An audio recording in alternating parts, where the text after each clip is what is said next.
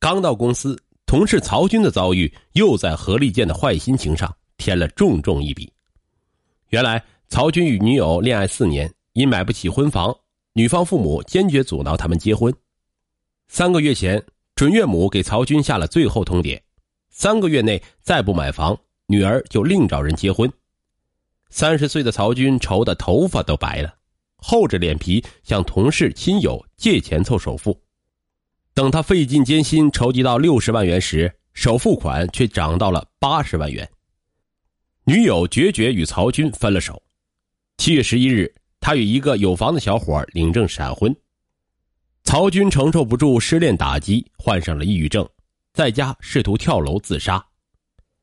曹军的美好人生倒在一套房子前，想到自己也没有房子，何立建心中涌满悲凉。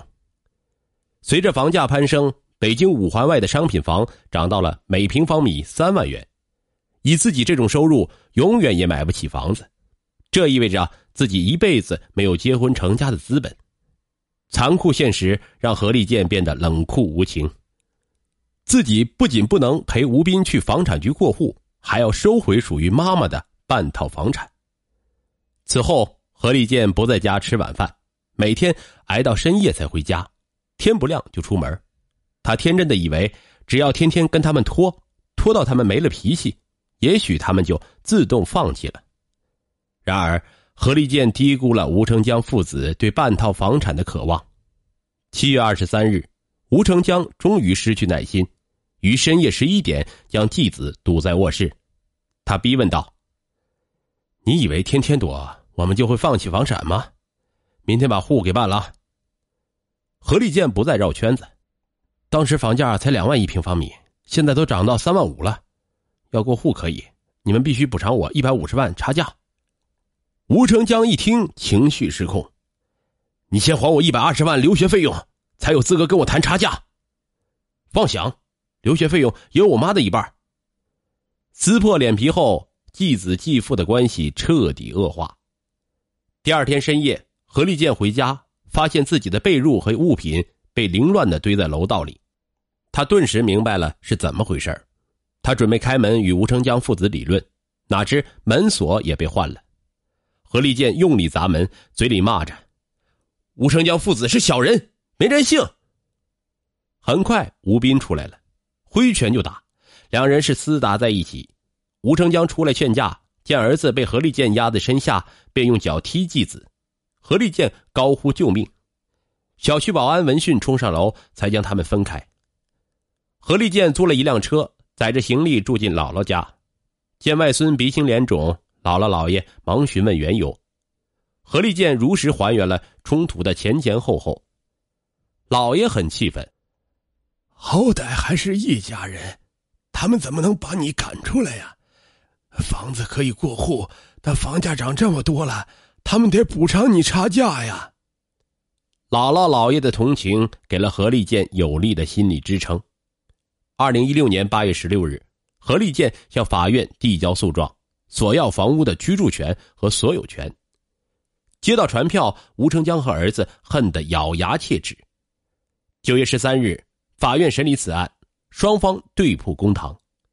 曾经相亲相爱的一家人被房产争夺大战抹杀了心头最后一丝亲情。法庭上，吴成江向何立建索要留学费用。法院审理认为，何立建的留学费用是吴成江与陈文之在婚姻续存期间产生的支出。吴斌读研也产生了一定费用，也是陈文之与吴成江共同承担的。因此，法院不支持吴成江讨要留学费用。至于赠送半套房产，只是陈文之母子与吴成江父子的口头协议，没有直接证据。况且陈文之已去世，法律不予支持。法院最终判决吴成江父子停止侵占何立建的半套房产。走出法院，吴成江父子狠狠瞪着何立建，那眼神仿佛沾了毒汁的利剑。何立建不寒而栗。九月二十日，何立建与吴成江父子商量卖房一事。吴家父子也知道，继续与何立建住在一起，心里也不会痛快。但为了刁难他，伺机欺负他，坚决不同意卖房。两天后，何立健重新住回家，因彼此仇恨，双方用恶毒的语言伤害对方。一次，何立健煮面条不小心打碎了吴成江的酱油瓶，吴斌与他发生肢体冲突。事后，吴成江逼何立健赔他们二十块钱。此后，摩擦冲突三天两头在何立健与吴成江父子间上演。在何立健眼里，吴成江父子成了恐怖的魔鬼。何立健害怕回家，害怕面对吴家父子。每次走进小区，看见自家窗户，他就悲哀的想。要是吴成江父子永远不肯卖房，自己该怎么办呢？难道就这样与他们僵持下去吗？就在何立健纠结烦恼时，事情出现了意想不到的转机。十月十七日，何立健下班刚回家，吴成江意外推门进来了，主动与他商量卖房的事儿，并求他卖得越快越好。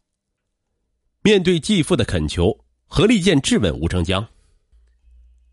二十多天前，你们坚决不肯卖房，怎么现在却反过来求我？是不是设好圈套，引我往里钻呢？吴成江未语，哽咽着。别多心，我们没你想象的那么坏。吴成江含泪讲述了锥心刺骨的隐情。原来，二零一六年十月二日，吴成江和儿子去香山赏红叶，爬到半山腰时，吴斌双腿发软，晕倒在地。在好心游客的帮助下，吴成江惊慌的将儿子送往医院。经诊断，吴斌患上了小脑共济失调症，这是世界上罕见的家族遗传性疑难杂症，发病率不到十万分之一。患者走路摇晃，事物成双，吞咽困难，患者群体因此被称为“企鹅家族”。医生告诉吴成江，此病发展到晚期，患者会因脏器衰竭身亡。因国内目前尚无成熟的治疗方案，患者只能接受保守治疗。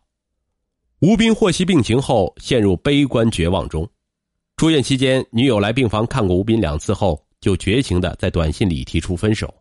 吴斌生不如死。吴成江的悲痛丝毫不亚于儿子。短短一星期，他的两鬓竟有了白发。担心何立健幸灾乐祸，吴成江将儿子患病住院的事情隐瞒下来。十月十六日。吴成江预交的八万元住院押金花光了，院方两次下达催款通知，吴成江手头没什么积蓄，再也拿不出钱给儿子续费，被迫带吴斌出院。走投无路之下，吴成江只得低声下气哀求何立健，请求他配合自己卖房救子。想起吴成江父子对自己的欺凌及一年多来的恩怨，何立健无法原谅这对冤家父子。前段时间我求你们卖房，你们百般刁难，现在我改主意了，房子永远不卖了。吴成江跪在地上，看在咱们父子一场的份上，你就救救小斌吧。你要是念父子之情，就不会三更半夜把我赶出家门，就不会和儿子合伙欺负我，对我拳脚相加。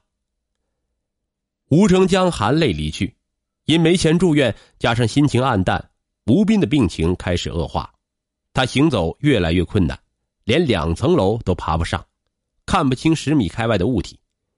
吴成江血糖本来就偏高，儿子发病以来没睡过一个安稳觉，他头晕、耳鸣、四肢乏力，眼前总像有无数虫子在飞。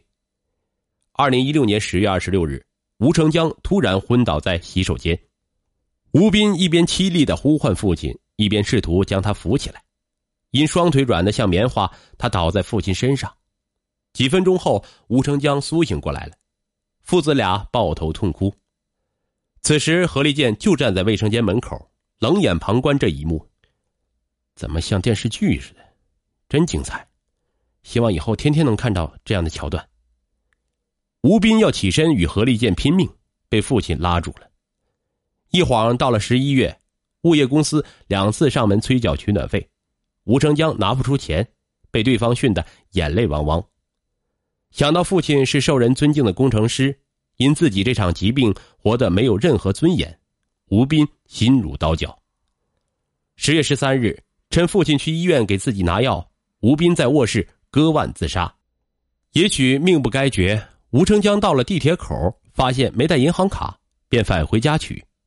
推开家门只见儿子面色惨白躺在床上左腕动脉被割开血流了一地。吴成江哭喊着拨打了幺二零经急救吴斌转危为安。